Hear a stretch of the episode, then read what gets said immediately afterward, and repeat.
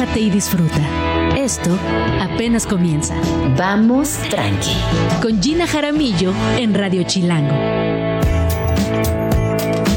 Muy buenos días, bienvenidos a Vamos Tranqui. Es lunes 1 de enero de 2024. Llegamos al futuro y está sucediendo justo ahora. Así que espero que tengan un año alucinante, que hayan cerrado con la mejor vibra, bailando, cantando, acostados como hubieran querido, pero que le hayan pasado muy lindo. Y a partir de ahora, pues empieza un nuevo ciclo, así que a darle. Les dejamos aquí lo mejor de Vamos Tranqui. Escríbenos en Twitter, o Twitter, o X, o X, o como le quieras llamar. Arroba Jim Jaramillo y arroba chilango.com. Uso el hashtag Vamos Tranqui. Estamos primero que nada felicitando a todas aquellas personas que se dedican a la docencia, porque de verdad que es una chamba difícil, pero también es hermosa, es, es, eh, es, un, es un proceso donde no solamente se vinculan con personas más jóvenes, sino que también constantemente regresamos a esos profesores, a esas profesoras que nos cambiaron la vida. Siempre hay alguien que, que en mi caso, por ejemplo, mi maestra Cintia de Historia del Arte en Prepa me cambió la vida por completo. Dije, esta chava, ¿qué me está, ¿de qué me está hablando?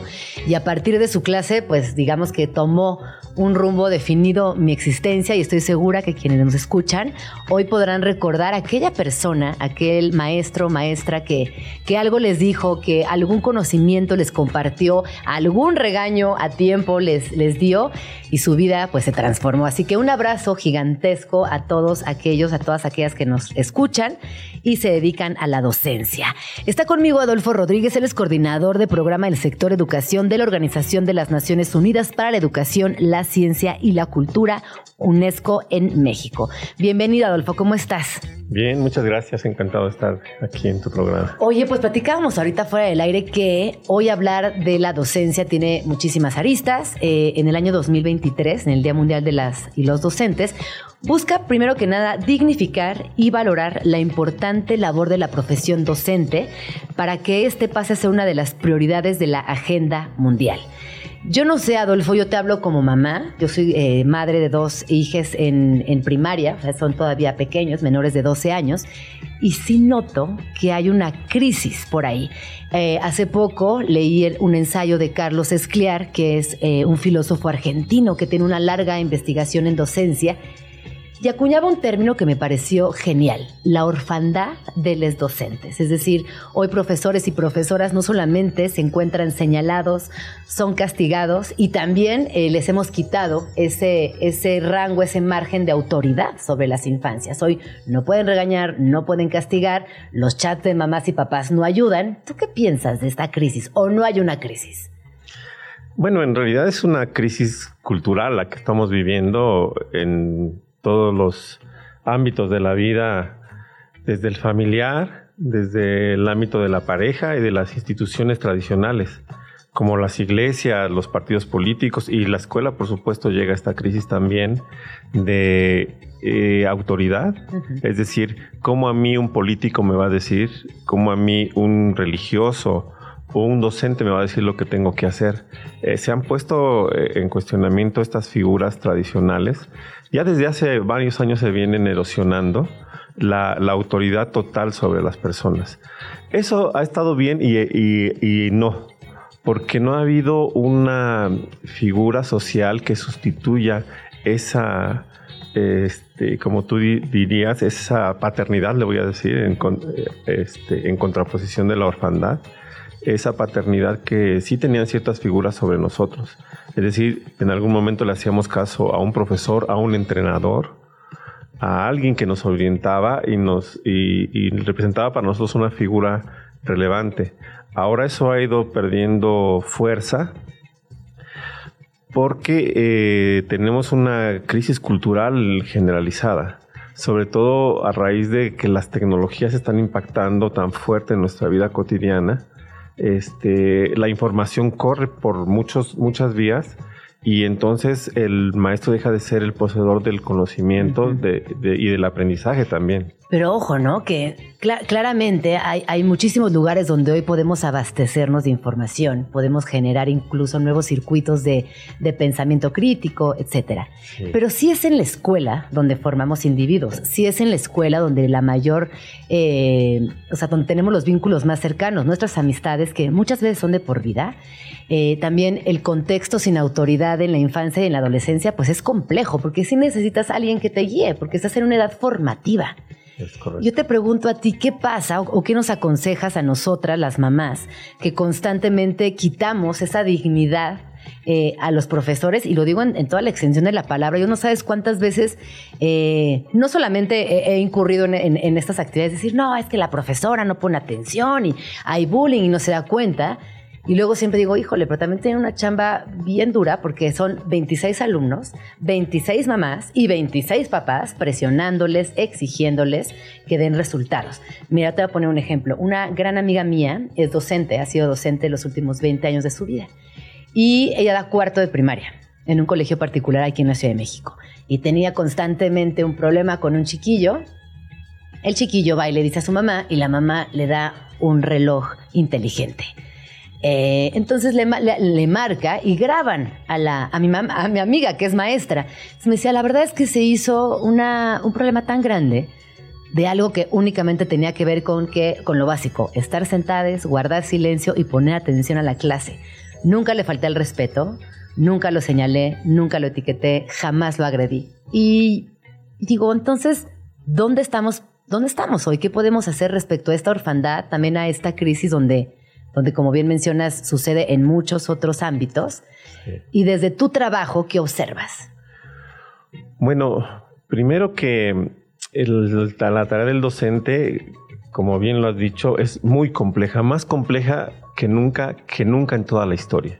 O sea, ser hoy, un maestro es una labor más difícil que toda la historia de la humanidad. ¿En qué sentido? Porque eh, tenemos, como comentaba hace un momento, información por muchos lados. ¿sí? Una crisis también eh, social que está llegando a, nuestras instituciones. Eh, mucha también mm, en, el término de las familias, mucha desunión familiar. y, jóvenes que están cayendo en una espiral de violencia que por desgracia va en ascenso. A nivel mundial, la UNESCO ha generado informes sobre la violencia que se registra en las escuelas. Entonces ha crecido eh, tanto en el ámbito presencial como en las clases virtuales. Por ejemplo, los discursos de odio, este, la discriminación e, incluso expresiones terribles como que han quemado niños, como que han golpeado maestros. Y ese es el escenario que tenemos actualmente a nivel mundial. Entonces, una prioridad de la UNESCO es la convivencia. La convivencia, porque fíjate que la escuela no solamente se va a aprender contenidos o temas, ¿no? sino se va a socializar, se va a construir ciudadanía, se va a aprender a respetar límites. Esa es la función socializadora de la escuela, fundamental. Entonces, un maestro que ojalá a veces tuviera 25, pero luego tiene 50, hace maravillas para socializar con 50 alumnos si tiene un grupo o con 300 si tiene varios y es de secundaria. Entonces esa labor eh, se ha vuelto muy compleja con este contexto que, acabo de comentar y por eso es que creo que la labor hoy de los profesores es más eh, difícil que, que, en otras ocasiones. Es más, es más difícil que antes de la pandemia, porque después de la pandemia los chicos llegaron con menos habilidades sociales algunos, algunos teníamos miedo de volver a convivir con, las personas y entre los alumnos se vio muy claro eso. Entonces, eh, sí hay un cuestionamiento fuerte a la labor de los profesores, pero es una incomprensión de su tarea, porque ellos hacen mucho, decía, por eh, construir opciones de convivencia, por crear un clima de socialización, por educar, eso en el amplio sentido, por educar a las personas y no solamente por transmitir conocimientos o generar aprendizajes. Entonces, en la educación hay un debate que, es, eh, que se vive todo el tiempo, que es entre el logro de aprendizajes de los alumnos, y construir ciudadanía al interior de las escuelas. ¿Tú dirías que quizás eh, es momento de cambiar incluso la estructura de escuela como la conoces? Por ahí Tonucci, otro filósofo de la infancia, plantea mucho que el cambio de la escuela sería importante para ajustar un poco cómo ha cambiado el mundo. Quizás ya no estar sentado, sentadas en pupitres, tener espacios abiertos, vincularnos con la naturaleza, eh, construir educación sobre proyectos comunes eh, sobre colectividad. ¿Tú pensarías que es momento de hacer ciertos cambios a la educación como la conocemos y en específico la escuela? Sí, sí, sí. Eh, bueno, primero decir que la labor del docente no puede seguir siendo individual porque para educar a, un alumno necesitas una colectividad. Pero pareciera que todo el tiempo le estamos dejando la chamba al profe, a la profa solites, ¿no? es como, no, tú te encargas porque eres la profesora, es como, no. Nos encargamos absolutamente de todas las personas involucradas. Y ojo, eh, que también ser profesor, profesor es una vocación. No, no, no, yo, yo, no puedo mañana llegar y decir, ¿qué creen? Ya soy maestra. No, es una vocación, es una chamba muy fuerte. Sí, porque tú tienes que estar dispuesto a soportar eh, la presión de los papás, la burocracia de las instituciones, el cambio constante de planes de estudio, este, la, presión de educar a alumnos que traen un ritmo de aprendizaje súper acelerado. Es decir, un alumno ahora te cuestiona, te, este, te pide que cambies cada rato de, estrategias porque se aburre, eh, prefiere estar en las redes sociales que escuchándote. O sea, un profesor de ahora tiene muchas, eh, muchas complejidades y no siempre comprendemos la, importancia de su labor y sobre todo cuando lo, aislamos, lo pensamos como un, como un profesional solitario. Y la labor docente es una labor colectiva. Esto me fascina. No, tienes toda la razón. ¿Qué, otros cambios crees que tendríamos que tomar en cuenta en esta posible eh, modificación de las labores educativas desde casa y desde la escuela? Sí, bueno, una cosa que mencionaste que me gusta mucho es el rediseño de las escuelas. La mayoría de nuestras escuelas en México tienen 50 años de, diseñadas. El 90%. Imagínate lo que hemos cambiado en 50 años. En 50 años no existía internet donde teníamos la población que tenemos ahora. Sí, sí, sí. Y, pero no solamente en México, en todo el mundo. Se dice que solo el 1% de las escuelas en Estados Unidos, fíjate, en Estados Unidos, está rediseñada para una educación del siglo XXI. Todas las demás son escuelas tipo fábricas, es decir, donde hay un pasillo y aulas a los lados, como que el proceso fabril, ves que vas pasando y al final termina un producto. Y ahora no, las escuelas tienen que estar interconectadas, abiertas a la comunidad, como mencionabas, dando oportunidad para que los estudiantes convivan con la naturaleza, eh, practiquen al aire libre. En la pandemia los alumnos dejaron de moverse 40%. Sí, no, una locura, es un montón. Entonces no podemos seguir teniendo a los estudiantes así. Tenemos que rediseñar los espacios escolares. Ese es un tema. Bueno, pero tú y yo también crecimos en, entornos muy estáticos. Yo iba a la escuela, me sentaba eh, y, una hora de una clase de historia, una hora de clase de mate. Eh, y yo la verdad es que no, pues nunca fui buena estudiante porque siempre me sentía incómoda. no, pues no, porque es, eh, es contra natura. a mí, fíjate que sí me parece bien curioso, Adolfo, cómo hemos diseñado estas escuelas desde el adultocentrismo absoluto, pretendiendo que una niña o un niño o una niña de siete años esté 50 minutos sentado escuchando, únicamente escuchando.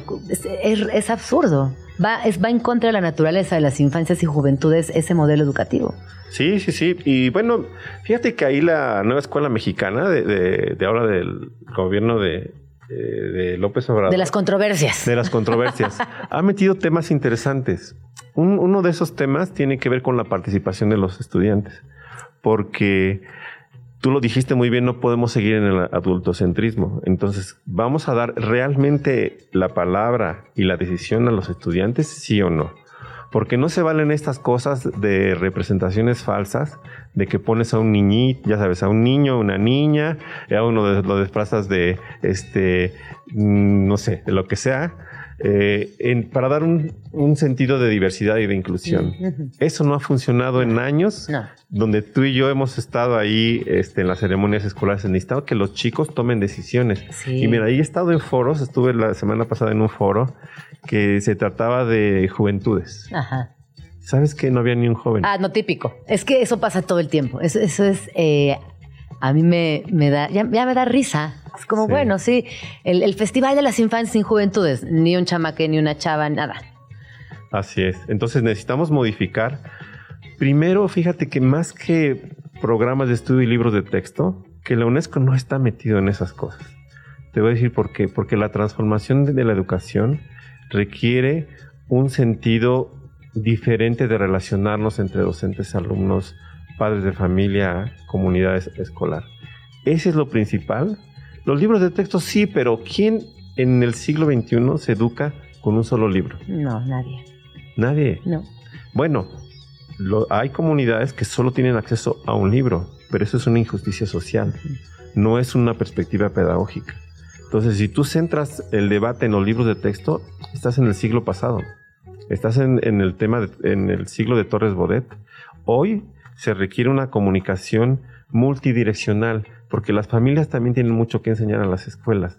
No solamente las escuelas tienen que dotar de, de las habilidades y conocimientos a los chicos, sino quién mantuvo a la, a la pandemia, en la pandemia los chicos, las abuelitas, los primos, los tíos, mientras los papás tenían que trabajar. Sí, es verdad. Entonces esa familia ampliada, ese aprendizaje interge- intergeneracional es muy importante. Y México tiene ahí fuertes este, valores, una cultura muy importante de educación intergeneracional que tenemos que aprovechar, reconocer y, y aprovechar esos valores de nuestras comunidades y meterlos a la escuela. Sin duda. Ay, me encanta todo lo que dices. Eh, creo que es un tema muy interesante que tendríamos que, pues que, que conversar más, hablar más Sí. de esto eh, y sobre todo también en un momento de, de nuestra vida que, como dices, no, no, no podemos eh, enfrascarnos en debates donde solamente hablemos de un libro, cuando la educación es muchísimo más que eso. Me quedo también con, con esto que mencionas, Adolfo, de la colectividad. Creo que al igual que muchas causas, una palabra que a veces está muy sobada, pero que en este, en este caso preciso sí aplica. Tenemos que educar desde la colectividad, acompañar a nuestras infancias. Y esto que acabas de decir también, si la violencia hoy es una, una, es evidente que hay mucha más violencia que años atrás en todas las escuelas, en muchos países en el mundo, si no es que en la mayoría, actuemos desde ahí también, hagamos ese acompañamiento emocional, hagamos ese acompañamiento de comunicación que quizás eh, no está en el, en el volumen 2, 3 y 4 de matemáticas, sino es en el, en el habla, en la escucha y en, la- en el acompañamiento también desde lo emocional. Sí, sí, y fíjate que eh, ahora el tema de Día Mundial de los Docentes es eh, la falta de 44 millones de maestros alrededor del mundo. Nos estamos quedando sin profes. Sí, eh, sobre todo en los países más, más pobres, pero también en los países eh, adelantados como Estados Unidos y el norte de Europa, se están quedando sin profesores porque está dejando de, de ser una profesión eh, llamativa. No, y con el sueldo, además. Sí. Pero ¿sabes por qué? En los países adelantados, por el reto tan grande que implica ser maestro. Esto que hablábamos previamente. Sí, sí, sí. sí. Eso es, es, dice, es o sea, demasiado. socialmente es asfixiante lo ser que profe. dijo- lo, que, sí. lo que pasa con tu amiga es el ejemplo claro. Sí. Es mucha presión por tan poco. Sí. Bueno, entonces se necesita mucha vocación y mucha convicción de decir, yo lo tengo que cambiar aunque me cueste mucho. Entonces, pero de eso quiero decirte que en México tenemos muchos maestros valiosos. En México tenemos más de 2 millones de maestros, 35 millones de estudiantes. Tenemos el quinto, el quinto sistema más grande del mundo. Casi, casi nuestro sistema educativo es toda Argentina. Entonces tenemos una tradición y un número de profesores que son muy valiosos Sí. y que están dando todo por los alumnos. No, y a ver, en México esta red de profesores, profesoras, eh, históricamente ha sido un privilegio ser profe. Es algo que vas a la normal, te preparas, eh, te instruyes y, y- y es reconocido. Pero es verdad que también los sueldos no ayudan y que la sociedad asfixiante tampoco. Y tienes que regresar otro día, Adolfo, porque ya se nos acabó el tiempo y es un tema que, que hay que darle. Hay que seguir Porque estamos en sí. crisis. Ojo, sí hay crisis de docencia, así que por favor no echen en saco roto esta conversación.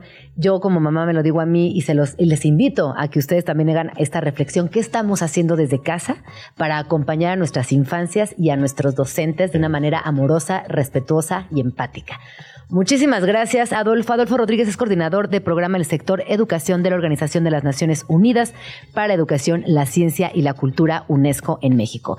¿Dónde te podemos seguir? ¿Dónde podemos seguir eh, a la UNESCO en México? Bueno, está la página de, UNESCO, UNESCO México en particular. Les recomiendo mucho la, biblioteca digital de la UNESCO que se llama UNESDOC, así como de UNESCO UNESDOC. Ahí encontrarán todo el material y todos los, eh, los recursos que hay para maestros y también para familias. Pues ahí está. Estás escuchando Vamos Tranqui con Gina Jaramillo. Hablar de educación financiera para jóvenes no es algo que escuchamos concretamente, ni muy seguido, ni en México, y me atrevería a pensar que tampoco en otros países en Latinoamérica, y ahorita sabremos qué pasa con el resto del mundo. Les voy a dar un poquito de contexto. En México, las juventudes se enfrentan a un escenario bastante, bastante complejo. Escuchen además. La informalidad laboral en México, la tasa de informalidad laboral se sitúa en un 55% pero esta cifra se dispara al 66.9 entre las juventudes entre 15 y 29 años, según datos de la Encuesta Nacional de Ocupación y Empleo, ENOE. Respecto al desempleo juvenil, en el primer trimestre del año, la tasa de desempleo para jóvenes de entre 15 y 24 años fue de 5.7%, casi el doble del promedio general de 2.6%. Y cuando hablamos de acceso a empleo digno, las cifras también son muy espeluznantes, ya que 17.4 millones de jóvenes se encuentran en situaciones desfavorables, ya sea sin empleo, en pobreza o en empleos precarizados. Hablar de este tema eh, también tiene que ver con educación. No podemos hablar de una cosa y eh, ignorar la otra. Solo existe una unidad escolar por cada mil jóvenes. A nivel nacional, apenas el 5.4% de la población potencial tiene acceso a educación para adultos y en promedio un profesor debe lidiar con 34 alumnos en educación secundaria en contraste con el promedio de 13 alumnos por docente en los países de la OCDE. El día de hoy vamos a platicar con Paula Pastor. Ella es directora general de Junior Achievement en México, ONG líder en temas de educación, cuya misión principal es inspirar y preparar a los jóvenes para triunfar en la economía global. Bienvenida, ¿cómo estás? Hola, buenos días. Un gusto. Muy, muy bien. ¿Tú? Muy bien, muy contenta de platicar contigo. Eh, sin duda creo que este tema es fundamental para también acompañar a nuestras juventudes desde otros espacios. Muchas veces hablamos de derechos humanos, de acompañamiento emocional, de educación eh, escolarizada. Pero hablar de educación financiera es fundamental porque es desde ahí también donde podemos ejercer ciertos cambios significativos. Entonces, vamos por partes. ¿Qué hacen en la Fundación Junior Achievement? Ok, Junior Achievement es una organización internacional. En México el año que viene cumplimos 50 años, aunque Felicidades. por ahí dicen que somos el secreto mejor guardado porque no se conoce tanto de nosotros, pero justamente lo que hacemos es eh, un acompañamiento a tanto jóvenes que están en el ámbito escolar como jóvenes que no eh, con proyectos educativos relacionados con tres contenidos principales, emprendimiento, preparación para el trabajo y educación financiera. Y muchas veces nos preguntan, educación financiera para los chicos, como que no es un tema divertido, eh, lo piensan como que es algo para adultos, falta mil años para que me retire y me jubile, entonces como traerlos a la realidad de que esos años muchas veces pasan volando, ya estamos en octubre, se pasó volando el 23 y cómo muchas veces no le prestamos atención a estos temas que eh, de repente parecen lejanos, pero que se acercan rápido, ¿no? ¿Por qué es importante hablar de educación financiera? Yo pienso en educación financiera y creo que cuando entendí, y apenas estoy reparando mi vínculo con las finanzas, estoy aprendiendo a entenderlas, eh, ya fue cuando entré al mercado laboral. Antes nadie se acercó a mí, fuera más allá del Monopoly, y me explicó de qué se trataba. ¿Por qué creerías o por qué es importante que nuestras infancias y juventudes tengan educación financiera? Porque después lo van a necesitar en el día a día. Es como cuando estás en, la escuela y te enseñan matemáticas. A veces no se termina de entender por qué desde que tengo 6, 7 años tengo que aprender acerca de matemáticas. Y uno sin darse cuenta, al final del día la utiliza todo el tiempo para todo a las matemáticas, ¿no? Desde saber cuánto tiempo me voy a llegar, me, va, me voy a demorar para llegar a un lugar o si tengo que sumar la cuenta del supermercado o ese tipo de cosas. Con la educación financiera pasa exactamente lo mismo, manejamos dinero todo el tiempo. Desde que somos chiquititos, incluso sin darnos cuenta.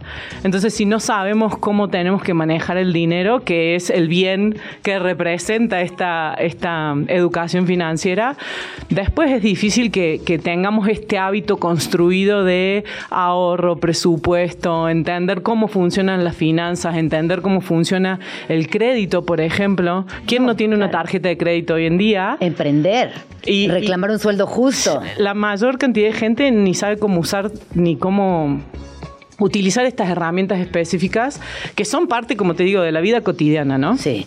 Oye, por aquí estoy leyendo que además ustedes fueron nombrados por cuarto año consecutivo como una de las 10 mejores organizaciones de bien social más impactantes del mundo. Es decir, ustedes tienen oficinas en muchos lugares del mundo. 120 países en el mundo. Pues en, gran parte del mundo. En Glenca, sí, total. Y lo que hacen es que trabajar con infancias o solo con juventudes, desde aspectos financieros a través de talleres. Exacto. ¿Cómo, funciona? Entre los y los 29 años es la edad con la que trabajamos y todos estos contenidos en estos tres pilares que te decía antes están adaptados a la edad de los jóvenes. Entonces, cuando son súper chiquitos, lo que les tenemos que enseñar es para qué sirve dinero, por ejemplo. Ahora, cuando ya están más grandes, eh, les podemos enseñar cosas un poco más profundas como eh, esta parte del retiro y demás, hablando específicamente de educación financiera. La otra cosa interesante es que estos contenidos están adaptados también un poco a la idiosincrasia, si se quiere, de los países, porque no es lo mismo eh, el contenido o el formato y la manera de hablar de emprendimiento en un país de repente que tienen un, perfil más culturalmente hablando socialista que uno más capitalista, digamos, ¿no? Tenés que como acomodar un poco ahí los contenidos, pero al final del día eh, en todos lados funciona más o menos de la misma manera. No, por supuesto. ¿Y qué es exactamente lo que promueven o qué, qué proyectos activan? Eh, como para materializar eso que tú cuentas de cursos y demás, ¿qué proyectos activan? Mira, es importante que la comunidad, los jóvenes en general, entiendan que cualquier proyecto que ellos desarrollen va a tener un poquito de estas tres áreas que te decía antes. O sea, muchas veces se cree que el emprendimiento es una cuestión 100% económica y sin embargo hay un montón de organizaciones que son emprendimientos, pero son sociales puede haber emprendimientos que tengan o que no tengan fines lucrativos. De hecho, hablando etimológicamente, la palabra emprender era, estaba relacionada con hacer viajes, ¿no? De cómo uno se preparaba para emprender un viaje o para llegar a una aventura, correcto, llegar a un lugar de destino, ¿no? Entonces, ¿cómo vamos combinando todos estos conocimientos y estos conceptos para que los jóvenes los, los entiendan? Y así, con esos conceptos, se arma un, un trayecto educativo, ¿no? Que se va aplicando en las escuelas o fuera de ellas gracias al apoyo que tenemos de empresas que nos dan como el sustento económico para que nosotros podamos funcionar. Somos una ONG sin fines de lucro, con lo cual todo ese dinero que se va recaudando de alguna forma se aplica a estas becas educativas para que los jóvenes puedan tener acceso a estos contenidos de manera gratuita. No, y también como perderle el miedo a estas conversaciones. A veces pensamos como en el dinero eh, de una, es un vehículo de existencia, es eh, obviamente eh, la forma de movilizarnos en, en, el planeta.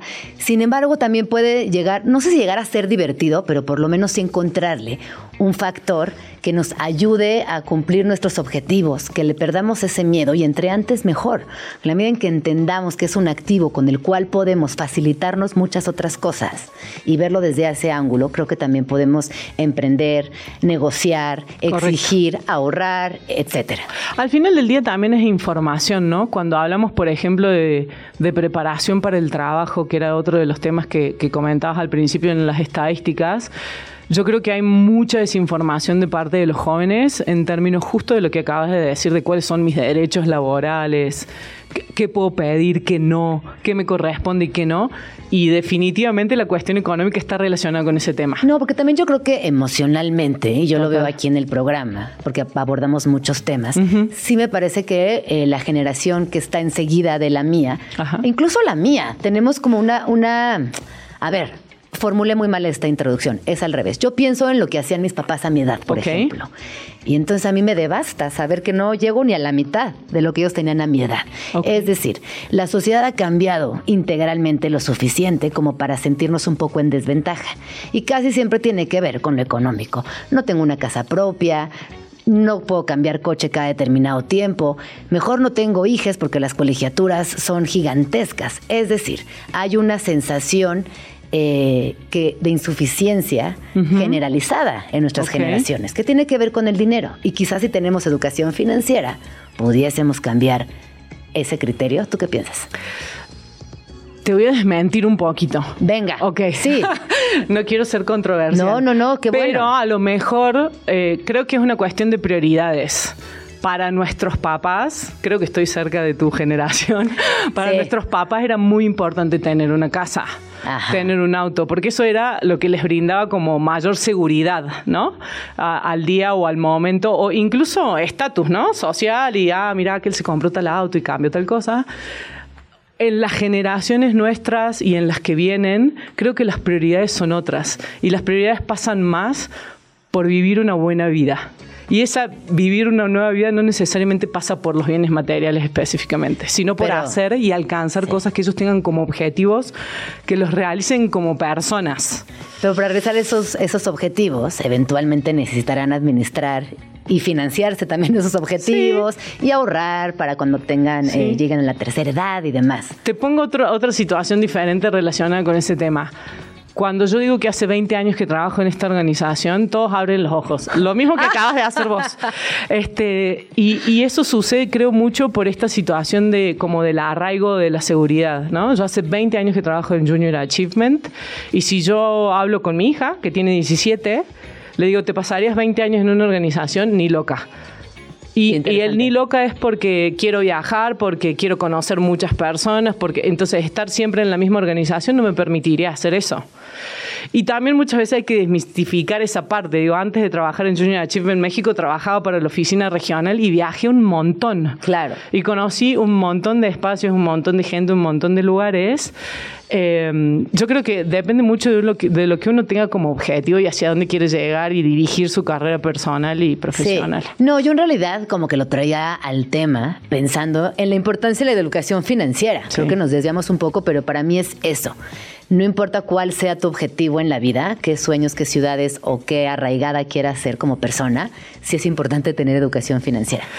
Manejar el recurso, educación financiera es saber manejar el recurso que tenés disponible, económico en este caso. ¿Ok? Entonces, si es mucho o es poco, da lo mismo, digamos. Claro. Es, es cómo lo manejas y Claro. cómo lo administras. Hay momentos en los que de repente, bueno, creo que soy una agradecida a tener una, una posición económica más o menos estable, digamos. Entonces digo, ¿cómo hace la gente que de repente no la tiene?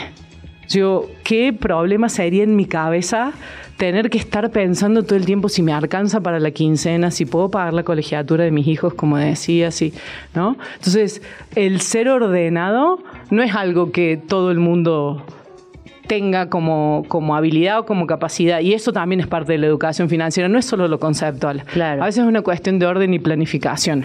Sí, y bueno, es que también ahí entran otras encrucijadas, ¿no? Como eh, en qué régimen laboral te sitúas, eh, eh, en qué clase económica estás navegando, cuál es la educación. O sea, es que es bien complejo el tema, pero por favor busquen los cursos, o dan cursos o cómo podemos acercarnos a ustedes. Claro. Eh, hacemos habitualmente cursos durante todo el año, se van abriendo distintos grupos eh, y siempre los comunicamos, en, como son para jóvenes, obviamente a través de redes sociales. Obviamente, naturalmente. Entonces, este, se comunican a través de redes sociales los cupos, los momentos en que van iniciando, los tipos de contenidos. No solamente trabajamos en educación financiera, hay un curso en particular que a mí me encanta que está por empezar ahora que se llama Socios por un día. Yo digo, si yo hubiera tenido 17 años y tenía este contenido, me hubiera solucionado tantas cosas en mi carrera profesional que por eso también decidí estar en esta organización y permanecer o tratar de permanecer el tiempo que me dejen seguir estando por acá.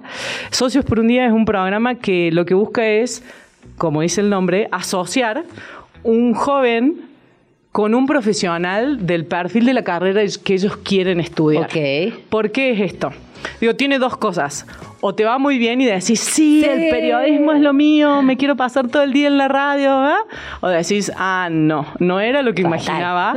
Y loca me meto adentro de un estudio a entrevistar gente y a hacer investigación periodística, ¿no? Entonces creo que desmitifica un poco también esto de las profesiones, lo que los chicos imaginan, ¿no? Porque, claro, todo el mundo cuando son chicos quieren ser astronautas o jugadores de fútbol, ¿no? Y vos decís, hey, pero ¿sabes realmente lo que implica? ¿Sabes el esfuerzo, el entrenamiento físico y toda la situación? Entonces, ese tipo de cursos también están interesantes desde el lado de poder como decir, ah, no, sí, es lo mío o no. Claro, como Y sabes el tiempo que ahorras, ¿no? Ajá. Imagínate. Es que también hay una, es, es bien bonito esto que tú que dices y me encanta el taller, porque luego también hay unas híjole, unos, unas exigencias adultas hacia las juventudes, ¿no? Como, ¿qué quieres estudiar? Pero eh, ya lo pensaste bien, es como, déjenme ver, denme chance, voy a ver, vamos tranqui, vamos a ver de qué se trata. Y creo que sin duda esta es una oportunidad muy genuina, además, eh, para ver de qué va. Y a veces con un, que quizás a veces con un examen de orientación vocacional, pues no, no se llega a nada. es suficiente. En cambio, si vas a un taller, si estás un día con ese socio, eh, ¿no? imaginario, utópico, puedes decir, ah, sí, sí, será por ahí. Sí me gusta. Totalmente. Bueno, entonces, redes sociales. www.jamexico.org.mx es la página web y en tanto en Instagram como en LinkedIn, Twitter, bueno, ex, no más Twitter eh, y demás, eh, como J México. ¿Y ustedes tienen oficina física o todo sucede en digital? No, tenemos una oficina Pero ahí física. dan cursos también, no, no, no, no, no, no. No somos una escuela, digamos, en sí misma. Eh, sí tenemos una oficina que más bien alberga al personal que Ajá, trabaja dentro de la organización. Vamos hacia los lugares o hacia las escuelas en particular que trabajan con nosotros y si los cursos que toman son en línea, simplemente a través de las plataformas que, que son propias y que vamos generando los espacios, usuarios y contraseñas para que los chicos se unan a estos talleres. Pues muchísimas gracias por haber venido a Vamos Tranqui. Paula Pastor, les recuerdo, es directora general de Junior Achievement en México, que es una organización líder en temas de educación, cuya misión principal es inspirar y preparar a los jóvenes para triunfar en la economía global. Muchísimas gracias, Paula, por A venir ti. a Vamos Tranqui. La verdad es que es muy interesante. Ya saben que, pues, a mí siempre me causa mucha intriga también. eh, entender cómo funcionan las, las nuevas generaciones, qué están pensando, cuáles son sus objetivos. Eh, yo pienso que cuando uno es joven a veces idealiza, ¿no? Justamente un montón de cosas, el trabajo, el dinero, el llegar, y hay procesos. Y si ustedes son jóvenes y nos están escuchando y hay oportunidad de que alguien les acompañe en estos procesos, acepten la compañía, acepten la ayuda, va a valer la pena. Eh, no desde el lugar de yo soy más vieja y ya pasé por ahí, porque no es cierto, cada quien tiene una historia y la atraviesa de manera distinta. Pero si hay algo que podemos hacer es dialogar escuchar a las juventudes y que también tengamos ahí eh, una especie de, de conversación más amplia, de actualización desde ambas partes. Eh, hay también una, una especie de, soledad nata en la juventud, pero que ahora que yo soy vieja, y ahí sí, ahora que ya soy vieja, ya fui chava, me doy cuenta que era mi imaginación. Entonces, bueno, todo esto para decirles, eh, déjense acompañar, acérquense a Fundación como Junior Achievement, vean de qué se trata, vean dónde pueden incursionar, qué les puede dejar, y hasta aquí. Escríbenos en Twitter, o Twitter, o X, o X, o como le quieras llamar. Arroba Jim Jaramillo y arroba chilango.com. Uso el hashtag Vamos Tranqui. Estás escuchando Vamos tranqui. con Gina Jaramillo en Radio Chilango. Spots chilangos. Rincones de la ciudad. Uno de los spots más rifados de la ciudad es el más pequeño del mundo en su tipo. En este rinconcito puedes comprar curiosidades, comer cosas deliciosas y celebrar el año nuevo a finales de enero o inicios de febrero. Se trata del barrio chino. Localizado en el corazón de la ciudad, muy cerca del Palacio de Bellas Artes, el barrio chino de la Ciudad de México abarca solamente dos cuadras en la calle de Dolores, pero incluye muchos restaurantes, cafeterías y negocios de importación. Ambos extremos del espacio están coronados por imponentes arcos tradicionales con techos de teja importados desde China. El primero sobre la calle de Dolores, a unos pasos de la avenida Juárez, y el segundo en la calle de Ayuntamiento. Además de poder disfrutar mezclas chino-mexicanas deliciosas y auténtica comida china, en este barrio podrás conseguir de todo. Ropa tradicional, esculturas, recuerditos, amuletos y distintos tipos de productos buenos, bonitos y baratos que vienen del otro lado del charco. El momento más atiborrado y festivo en este sitio se da entre enero y febrero, llenándose de danzas, desfiles y música en honor al Año Nuevo Chino. Aunque la historia de este lugar se remonta hacia 1930, fue hasta los años 60 que proliferaron sus restaurantes y cafeterías, consolidándose como punto emblemático de la cultura china en la capital. En 2006, ese espacio se volvió completamente peatonal y hoy en día es visitado por locales y turistas que gozan de panes al vapor y té de jazmín, custodiados por dos enormes esculturas de perros o leones fu que se erigen sobre el barrio para ahuyentar las malas vibras. La próxima vez que andes de antojo asiático y si aún no lo has pisado, sí o sí tienes que caerle a este spot de la ciudad.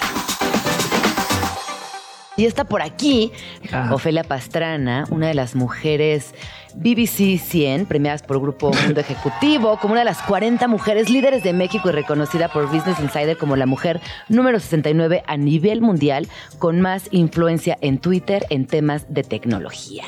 Además, ha sido cuatro veces conferencista en TEDx y nominada a un premio Elliot a liderazgo en influencia digital y dos veces listada por Forbes como top 100 mujeres más poderosas de México. Tiene una carrera en física y una maestría en ecometría. Econometría. Econometría. Es economía y matemáticas. Ay, qué interesante. Sí, Perdón, sí. ahorita nos vas a contar. Pu- puro nerdeo, sí, más bien. Puro nerdeo, qué felicidad. Exacto. De hecho, eh, sí, son muchas cosas tantas que me inventé un título. Entonces yo ando por ahí presentándome como la explicatriz. Digo, es un título heredado de paso una persona muy, eh, del mundo radiofónico de la vieja escuela que le tengo mucho cariño, que algún día en un evento que sí suele contar muchas veces, eh, me dio, por así decir, el título. Pero entonces, si alguien que anda por ahí presentándose, hola, soy Chabelo, yo puedo decir, hola, soy la explicatriz. La explicatriz. Me gusta sí. mucho este, este término que, Sí. que heredaste Sirve y que mucho, hiciste sí. propio y que, y que ahora compartes con, con las personas. Claro, sí. Oye, Ophelia, además tú estás eh, muy dedicada, muy vinculada al mundo digital, lo entiendes creo que como pocas personas. Ay, Y lo explicas muy bien, porque una cosa es entenderlo, otra cosa es explicarlo, otra cosa es explicarlo bien. Claro. Y hoy sin duda vivimos en una era digital donde la mala vibra, híjole, se Abunda. presenta en cada línea.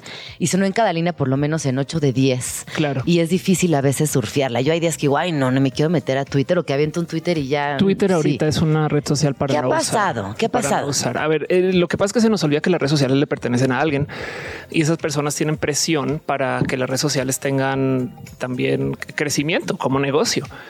Entonces, por supuesto que los y las dueñas de las redes sociales no están ahí para ser explícitamente cámaras de discusión, pero sí les sirve que exista. O sea, el punto es que venden anuncios. Entonces el truco es cómo hago yo para que la gente pase más tiempo en las redes sociales y la discusión es una gran parte de eso. Entonces es como un juego de a ver cómo lo permitimos y cómo no. Y la donde nos damos cuenta que esto es real es que cuando las redes sociales va- les va mal, eh, se comienzan a tornar más tóxicas porque como que comienzan a permitirlo un poco más. Entonces Twitter, por ejemplo, Es muy famosamente. permisiva. Sí, claro. Bueno, Twitter en, en los últimos dos años Sí. eh, le abrió la llave hacia todo lo que da al debate tóxico y a los bots y a la gente que insulta. Y encima de eso hay negocios inmensos detrás de esto. Entonces hay gente cuyo trabajo es que es una cosa muy triste ser el copy del hate. Se sientan todo el día a insultar. ¿Por qué? Porque si yo necesito entre comillas, mover cuentas. Digamos que tengo 10 mil cuentas que creé porque usé un sistema, bots, no sé qué, seres humanos, yo no sé, pero tengo 10 mil cuentas que estoy controlando. Necesito que las cuentas estén activas para que el algoritmo, cuando publiquen, les pele. Y para que estén activas, imagínate qué harías tú. O sea, si tú eres copy, puedes poner chistes y tendrán una vida esas cuentas. Puedes publicar buenos días y tendrán una vida, pero si insultas a alguien, la gente se engancha. Entonces, si tienes a gente todo el día como enviando hate y demás, esas cuentas están en movimiento constante y eso en última se traduce a dinero. Ajá. Eh, ¿Por qué? Porque las cuentas, por ejemplo, cuando discuten mucho o son muy edgy Ajá, eh, o- y estas cosas crecen. La gente le da follow a esas controversias. Pero tú te acuerdas cuando iniciamos en redes sociales, era completamente otro panorama, otro Claro. discurso, otro ecosistema. Sí, claro. ¿En qué momento, Ofelia, o no sé si tú lo, ha- lo has pensado, Ajá. nos convertimos en estas personas que aplaudimos, seguimos y generamos más hate? ¿O porque hay una atracción hacia esas conversaciones tan negativas y tóxicas? Del lado de las redes, eh, gran parte de eso fue cuando se tornaron empresas eh, públicas, entiéndase públicas en el sentido de que están en el mercado de valores. Entonces ahora tienen necesidad de crecimiento. Eh, eh, cuando las redes sociales son privadas, cerradas y no necesitan de siempre mostrar crecimiento de usuarios y usuarias, entonces no tienen que meterse estos trucos. Pero si siempre necesitas tener más usuarios que el vecino, entonces comienza a hacer cualquier cosa. De paso, esto no es solo algo que existe en las redes. En el showbiz Ajá, sí, hay sí, cosas sí. como TV novelas, Sí, donde hay gente que no solo es suficiente con que hagan películas y novelas y que estén en la tele o en la radio, sino también se necesita de que exista un esquema de chisme y de farándula para que sus carreras también tengan movimiento por Tracción, fuera. claro. Porque si una persona, digamos una actriz, es muy controversial, va a vender más. Así que esto es más bien el vicio de la monetización de la atención. Y existe en todos lados. Lo que pasa es que en las redes funciona de modos muy veloces y funciona en nuestra regadera, por así Claro. decir. no, pero hay veces O sea, que, en todos lados. entendiendo esto que, que- que nos explicas, si hay oportunidades o más bien hay días en los que decimos, oye, esto sí me está afectando. Claro. O esto ya me está pegando personalmente, o con esto simplemente no puedo interactuar. Sí. ¿Qué hacer en esos días? ¿Renunciamos a las redes? ¿No abrimos Twitter? ¿No, no salimos en Instagram? ¿Qué hacemos? Yo la neta sí recomiendo tener descansos de redes o, o de pantallas en total. A mí me da risa pensar que si un día llegan los aliens, vamos a tener que explicarles por qué hemos cuadrados que brillan todo el día. Y también tenemos que explicar es qué hacemos atrás de nuestros perritos recogiendo popó todo el día. Exacto, sí, pero ¿Cómo? ¿por qué? Y está amarrado, ¿no? ¿Qué está pasando? Hay muchas cosas que tendríamos que explicar. acerca de nuestro raro comportamiento. Em, lo más importante es, eh, a ver, hay que entender que las redes sociales nos usan para entrar a este juego de los followers. Por algún motivo se creó la noción de que quien tiene más followers gana, como si al salir de Twitter hubiera, eh, eh, no sé, te entregan playeras según cuántos seguidores tienes y como el No, carnaval, Y la ¿no? onda de los likes, como la aceptación. Ahora, eh, Sí. no, y, y como todo el tiempo luchando con, la, con, la- con nuevas ideas de la sociología de no, no tienes que encajar, no tienes que ser esa persona que el mundo acepte. Y por otro lado, en las redes es no, sí, si no te aceptan y no tienes likes, no vales nada. Total. Y del otro lado también, pues vale la pena decir, yo por ejemplo soy influencer. Entonces para mí sí es negocio tener seguidores y, y te pagan más si tienes más seguidores. Es más, ya ni siquiera siendo influencer. Eh, hay gente que no consigue papeles en el cine porque no tiene los debidos seguidores para literal pasar el casting. Sí, pasan muchas disciplinas hoy en día. Y sí, y es un poco como triste. Hasta en los deportes. Hace poco yo platicaba con una persona que maneja una marca grande Ajá. de ropa para nieve, Claro. para esquiar. Y yo Claro. le decía, Ay, ¿y cómo vas con los deportistas? ¿Cómo, ¿Cómo ha sido este cambio hacia las plataformas digitales? Me decía, no, tristemente a los deportistas les hemos tenido que reducir el presupuesto y se lo estamos dando a influencers que medio esquían bien. Wow. O que hagan snowboard medianamente bien, con eso es suficiente. Y el deportista ha perdido también cancha Claro. en ese territorio, pero el deportista está entrenando, está por eso no está en redes. concentrado y no está en Ajá, redes, sí, pero claro. se ha perdido esos, eh, esos dineros, esos presupuestos anuales para incrementar su, su trabajo. Total. Y, Y es muy injusto, la verdad. Bastante. Muy. Y, y valga la pena decir también que estos son los vicios de las redes y yo siempre, o sea, yo soy más del pensar que en la adultez está en sopesar el vicio contra el beneficio, porque hay cosas, es como el cigarro. No fumamos porque somos güeyes, o sea, también hay unos beneficios dentro del cigarro. Sabemos que cuáles son los negativos, pero no es solo negativos, o sea, no somos así de güeyes, aunque habrá quien sí, pero bueno. Sí. En redes sociales también hay muchos beneficios, por eso estamos ahí. De no ser por las redes sociales no habría influencers LGBT y lo sabemos porque en los noventas no había influencers LGBT. Entonces eh, nos conocemos con otras personas, hablamos. Yo, yo sé de gente que una vez alguien me dijo, tengo eh, mi familia es muy cercana porque tenemos muchos grupos de WhatsApp. WhatsApp es una red social Sí. de paso. Eh, y dentro de esta dinámica, pues el tema es cómo hacemos para no engancharnos tanto con este muy vicioso llamado de la discusión del hate. Es muy fácil caer, es muy, muy fácil caer. Y para mí la clave es nomás sentar cabeza que esto no es personal. O sea, si alguien te insulta, Ajá. es muy probable que esa persona realmente no te esté insultando a ti, sino le está diciendo a sus amigas, mira cómo yo puedo decirle a esta persona estas cosas. ¿Sabes? Es como eh, eh, algo ahí tóxico de la atención. En los videojuegos pasa que hay muchos vatos súper, súper tóxicos, horribles con las mujeres cuando jugamos videojuegos.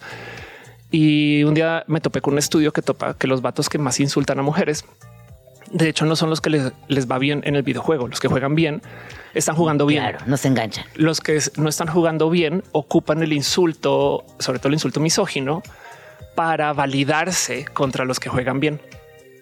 Y entonces ahí estás tú solo queriendo pasarla bien. Hay un vato que tiene una forma de masculinidad frágil y te insulta a ti para ver si eh, alguien que juega bien le pela, ¿sabes? Eso es bien roto eso. Sí, es, es también como, como una herramienta de reivindicación personal Total. a costa del otro. Total. Y entonces te cae el 20 que, ah, wow, ok, a lo mejor esto entonces no tiene que ver conmigo. Y ese es mi paz. Los verdaderos insultos son de personas que sabes quiénes son, que posiblemente no te están dando Claro. follow, que, que hablan de cosas de ti. Eh, eh, por supuesto que en redes alguien va a decir con mucha facilidad cualquier sandez. Sí, sí, sí. sí. Con tal de que, y si le das like y si respondes, es lo que quieren. Y está este viejísimo consejo del Internet de no alimentes al troll. Pero el problema es que las redes sociales de verdad que son un tobogán donde te tropiezas y pum, caes en eso con mucha facilidad sí, sí. porque puedes. Y hay gente que además lo usa ya para su bien mediático.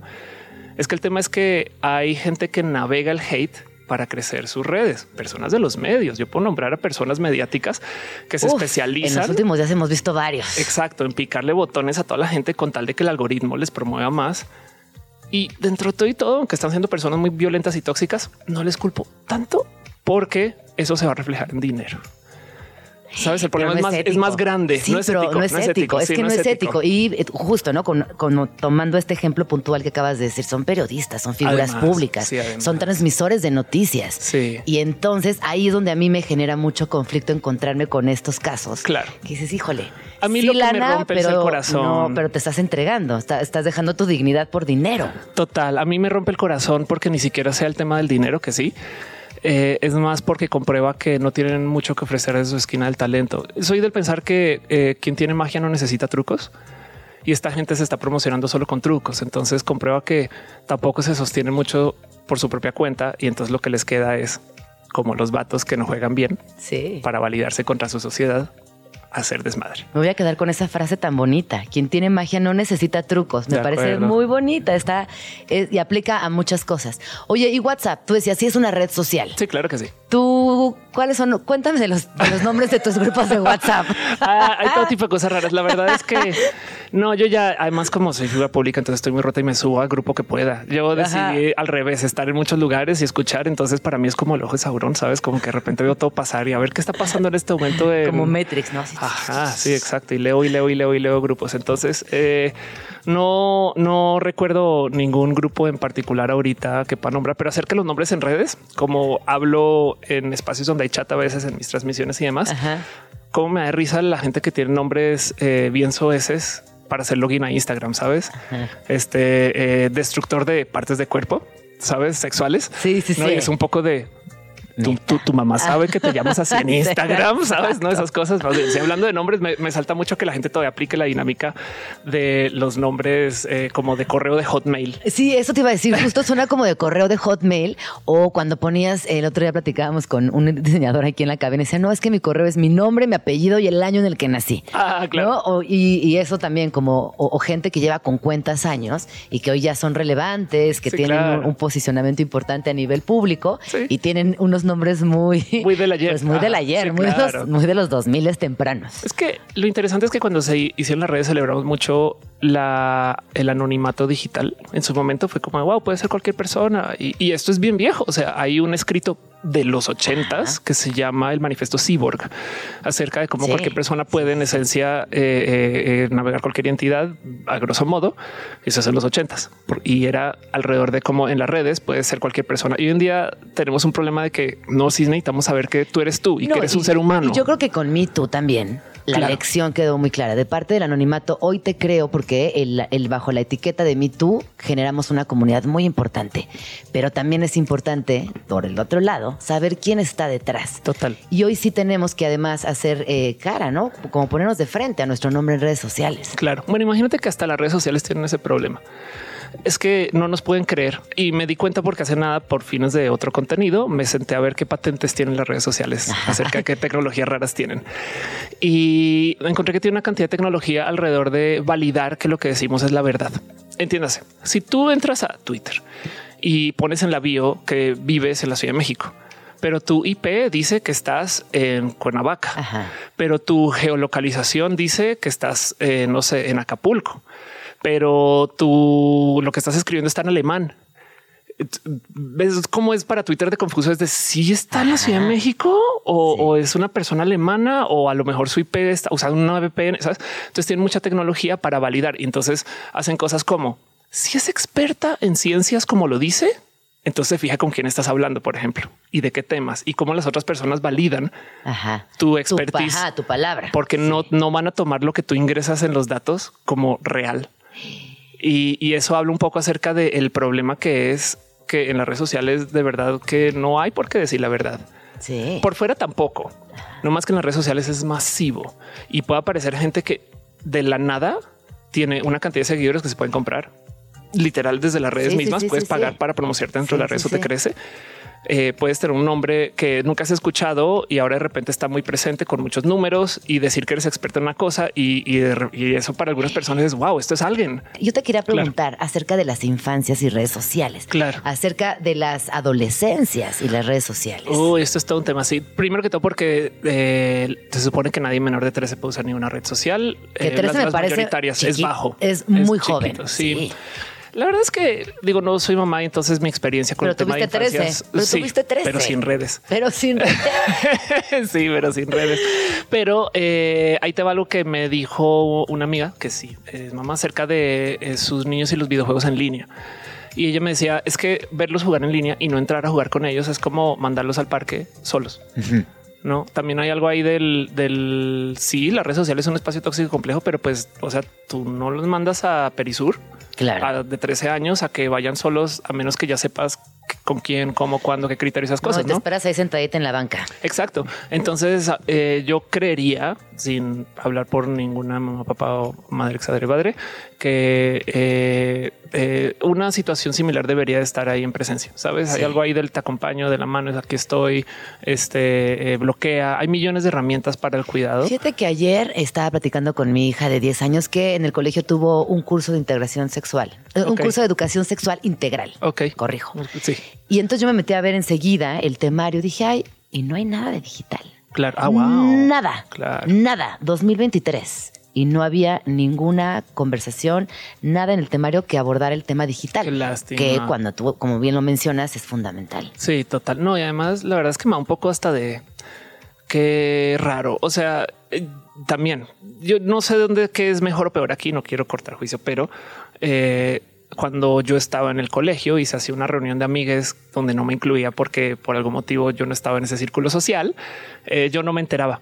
Ay, sí. Hoy en día sí te Sí, enterarías. sí, te enterarías. Por, dar por, por dar en pequeño lo complejo que puede ser convivir con las redes sociales hoy. Imagínate hacer el oso en el colegio y ahora eres trending topic. Claro. No, eso yo creo que también hay algo ahí complejo. Es que ahora haces el oso en el colegio y eres trending topic y no encuentras tampoco apoyo por la comunidad de madres padres Ajá, y sí. tampoco en la parte académica, porque los docentes tampoco tienen las herramientas. O sea, sí Claro. estamos enfrente de una crisis. Yo sí lo Total. considero una crisis importante y que hay que no morir de pánico, únicamente ver cómo podemos eh, darles esas herramientas, otorgarles también... eh, pues no sé, cursos, acercarlos a información más novedosa, más contemporánea, Acompañamiento, que estar- acompañamiento, sí, claro. quizás que no la, persona que venga y nos dé el curso de educación sexual no sea una señora 60 más que no tiene redes. Claro, y que no entiende lo complejo que también es. A, a gente más joven. Sí, claro. Y ni hablar de lo difícil que es que fotos. eh, bueno, primero que todo, hay eh, niñas que creciendo ya son influencers porque desde bebés su familia se encargó de hacerles. O sea, sabes, como que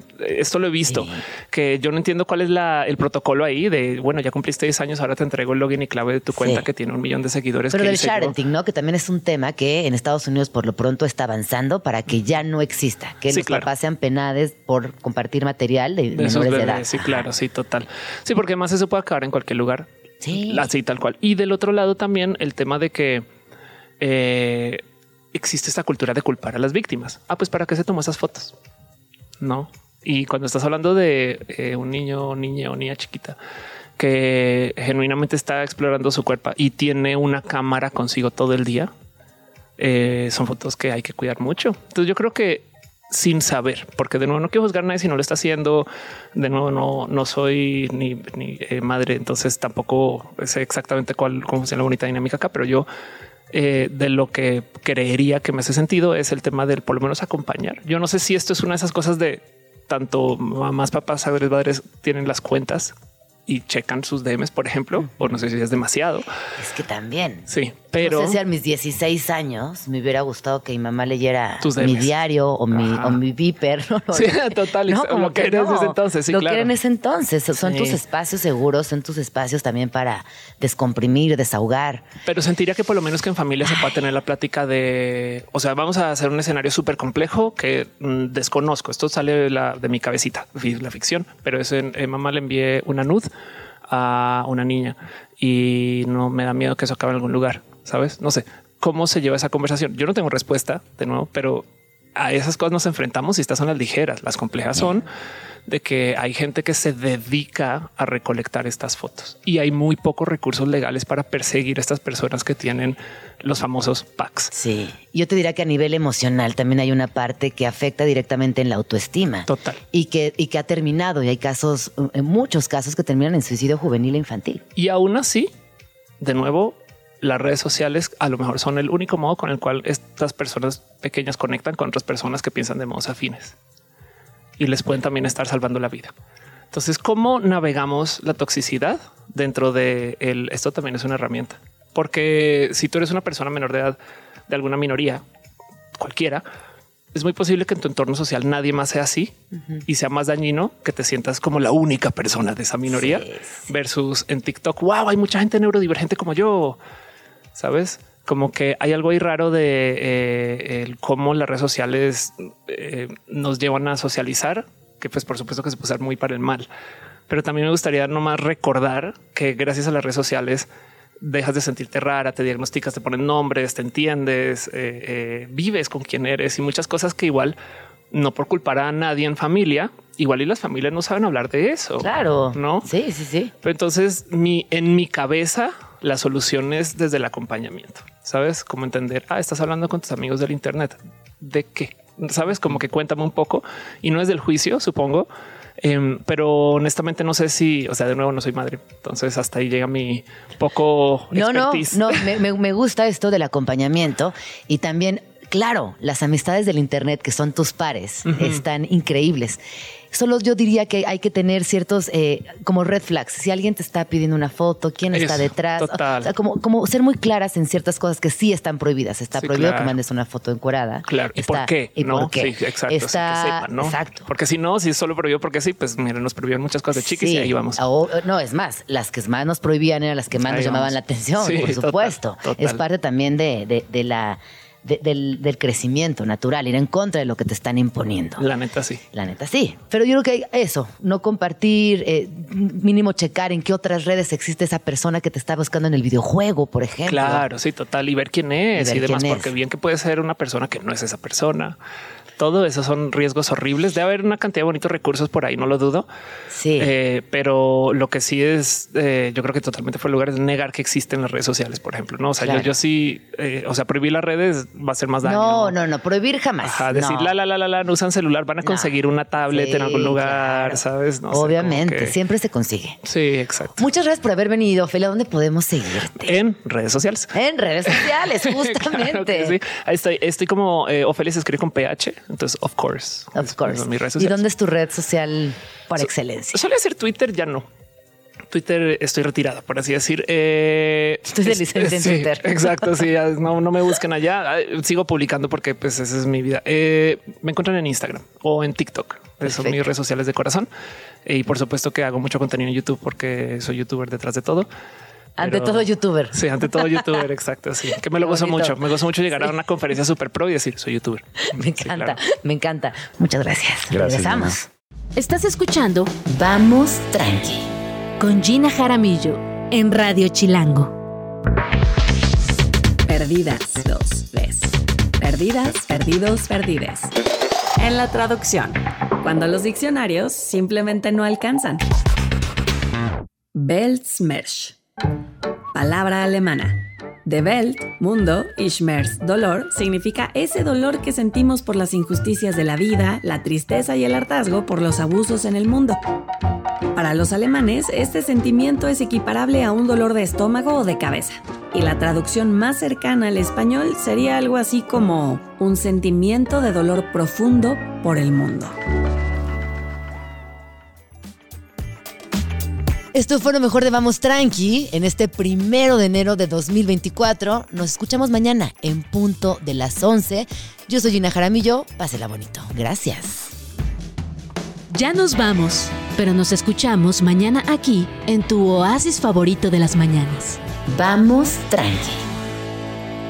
Con Gina Jaramillo en Radio Chilango.